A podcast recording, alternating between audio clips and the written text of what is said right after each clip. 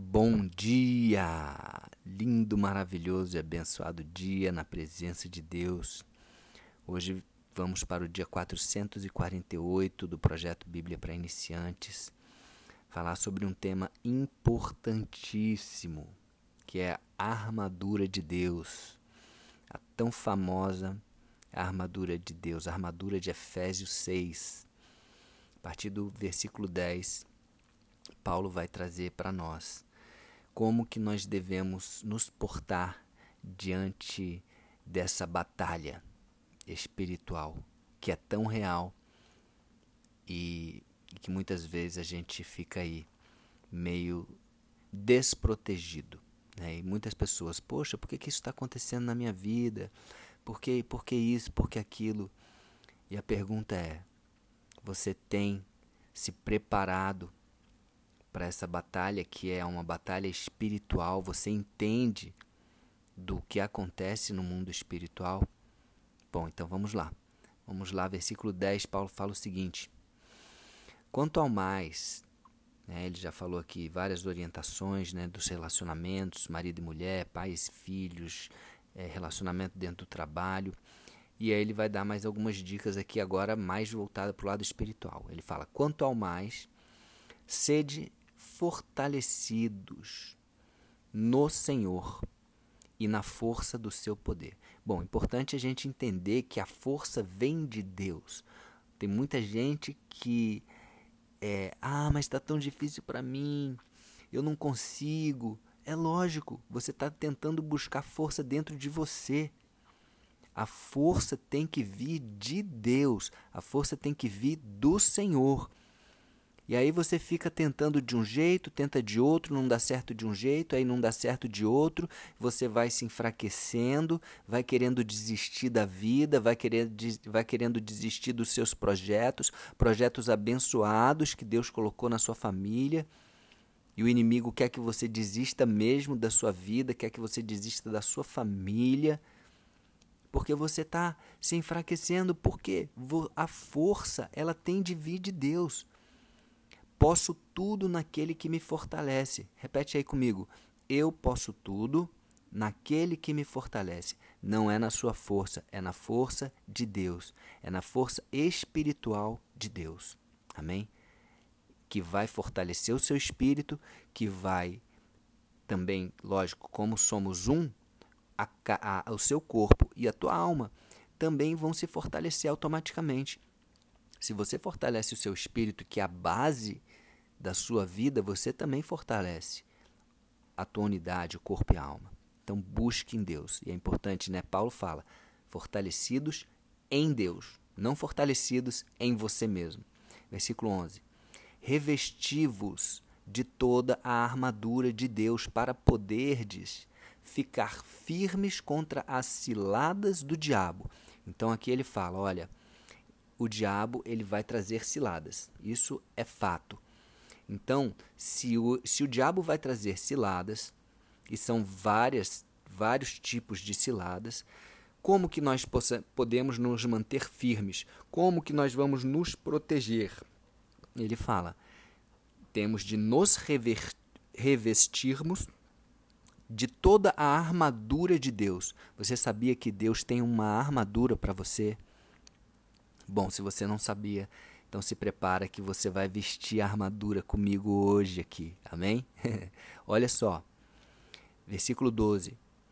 Porque a nossa luta não é contra sangue e contra carne, e sim contra os principados e potestades, contra os dominadores deste mundo tenebroso, contra as forças espirituais do mal nas regiões celestes. Olha só, a nossa luta, ou seja, existe uma luta. Todo mundo tem esse sentimento, né? Poxa, que você está lutando contra alguma coisa, né? Às vezes é contra a sua vontade de dormir, às vezes é contra o seu desejo sexual, às vezes é contra é, é, um, uma raiva dentro de você. Acredite, a sua luta não é contra ninguém. Não é contra alguém, não é contra uma pessoa. Às vezes você tá, você acha que aquela pessoa, caramba, se essa pessoa não existisse, Não é. O problema não é essa pessoa. O problema é espiritual. A luta é espiritual. Contra principados, potestades, não é contra sangue e carne. Sangue e carne quer dizer o quê? Pessoas. Não é. É contra principados e potestades, contra forças espirituais do mal. Lógico que as do bem te ajudam, né? O problema é que muitas vezes você não está é, é chamando essas forças espirituais do bem para te ajudar, porque você nem está sabendo como acontece essa luta. E aí você fica totalmente desprotegido. Então, essa, essa luta é nas regiões celestes. Versículo 13. Portanto, tomai toda a armadura de Deus. Ele repete aqui: tomai toda a armadura de Deus. Primeiro ele fala revestivos de toda a armadura. Agora ele fala toma essa armadura e coloque para que você possa resistir no dia mal. Olha que interessante aqui. Para que você possa resistir no dia mal. Quer dizer, existe esse dia. Como assim existe um dia mal? Todos nós vamos passar, passar por um dia onde aquilo, onde nós vamos nos sentir sobrecarregados. É o teste da vida. A vida pressupõe isso. Jesus já falou: no mundo tereis aflições. Você vai ter um dia que você vai achar que não vai aguentar. Nesse dia, se você não tiver revestido da armadura de Deus, vai dar ruim. Você não vai conseguir suportar. Então Deus já está falando: vai ter um dia mal. E eu estou dizendo aqui para você: se revista da armadura de Deus, da minha armadura para você para que você possa resistir. Tá certo? Vírgula. Depois de ter vencido tudo, permanecer inabalável. Então a armadura, ela é para quê? Para que após você resistir no dia mal, após você ter vencido tudo, você possa permanecer inabalável, firme na fé. Amém? Quem quer permanecer inabalável, fala assim: Eu quero. Eu quero, você quer? Então fala. Eu quero permanecer inabalável. Inabalável o quê? Na rocha, em Jesus, com a paz que excede todo o entendimento, né? com, com a presença de Deus nas nossas vidas, trazendo paz, trazendo esperança, trazendo amor. Vamos lá para a armadura agora. A parte, parte a parte da armadura. E vamos lá, vamos colocar essa armadura. Versículo 14. Estais, pois, firmes, cingindo-vos com a verdade. Não tem como nós estarmos firmes se não estivermos na verdade. Porque a verdade é Jesus, a verdade é a rocha, a verdade é o fundamento. Tanto é que primeira, a primeira parte da armadura é a verdade. Se você tem andado fora da verdade, se você tem andado na mentira, saiba que o pai da mentira é o diabo. Você não está firme. Você está sujeito a, a, a qualquer tipo. Você está desprotegido. Estar firme quer dizer estar protegido. E você não está protegido se você não estiver cingindo. Olha, cingindo quer dizer o que? Cinturão. O cinturão da verdade. Aqui, Paulo diz o seguinte: Paulo diz, ele está fazendo uma comparação à armadura de Deus com a armadura dos romanos daquela época.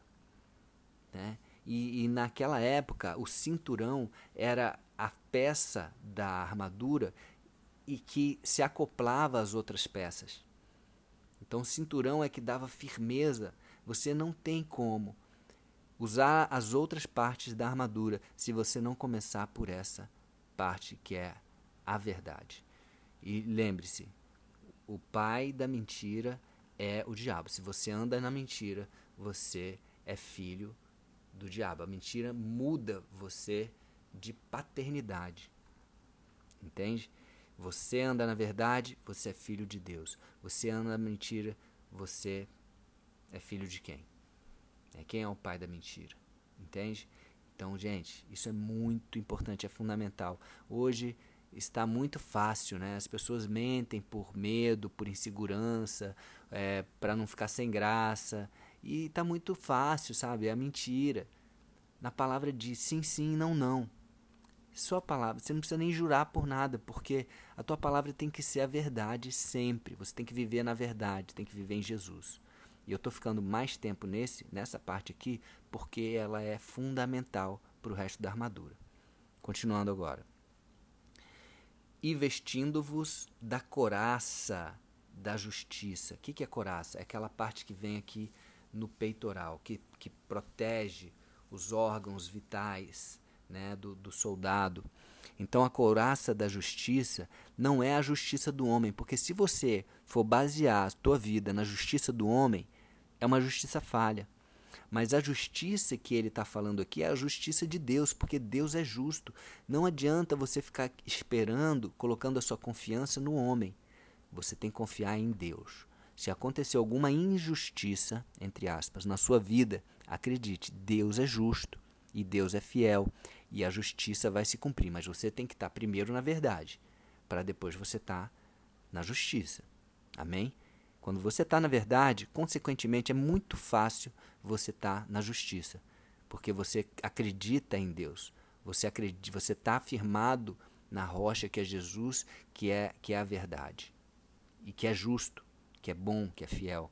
Versículo 15: Calçai os pés com a preparação do evangelho da paz. Na época, a parte, é, o, o é, a parte da pisadura, né, sandálias guarnecidas, é, que eram guarnecidas né, de, de placas feitas de pregos afiados dos romanos, projetados para ofer oferecer uma pisadura firme nos terrenos mais acidentados. Então, só que aqui Jesus, é, Paulo está trazendo o seguinte: os seus pés eles têm que estar preparados para qualquer terreno, para te proteger, para você ir em qualquer lugar. Você vai. O evangelho é o que? São as boas novas e é o evangelho da paz. Entende? Você não vai lutar com. É, é, você não vai lutar contra a paz. Não, você vai lutar com a paz.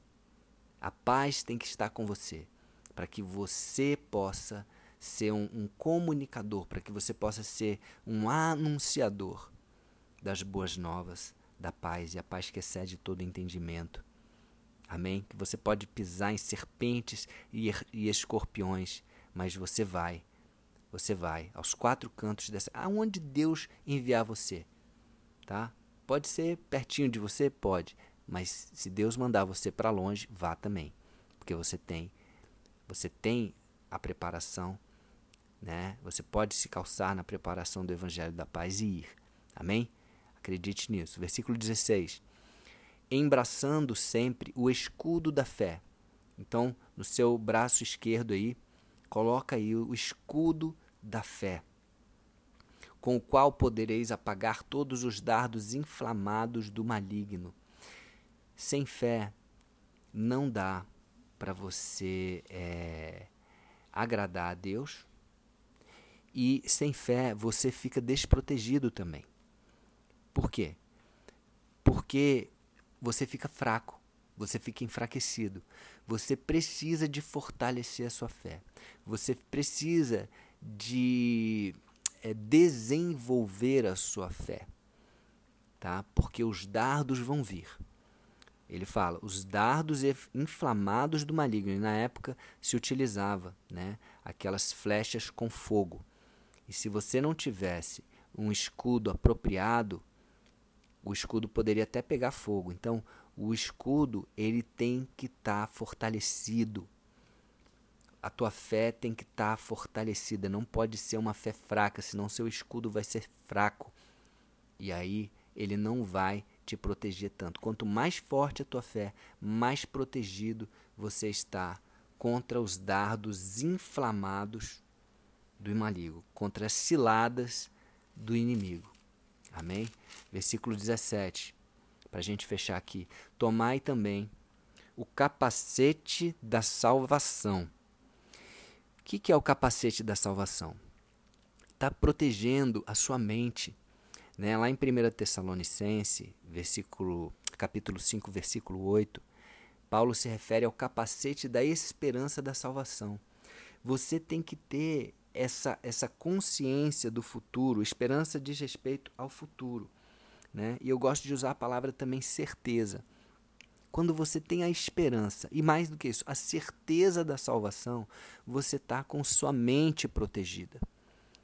Tua mente está protegida daqueles pensamentos, né? aqueles pensamentos de desistência, aqueles pensamentos de que não vai dar certo. E você tem a, a, certeza que você, se acontecer qualquer coisa com você hoje, se for uma morte física que venha na sua vida, uma pandemia, uma doença, qualquer coisa, você tem a salvação. Então a morte é lucro. Paulo diz isso em outra passagem. A morte, para mim, é lucro.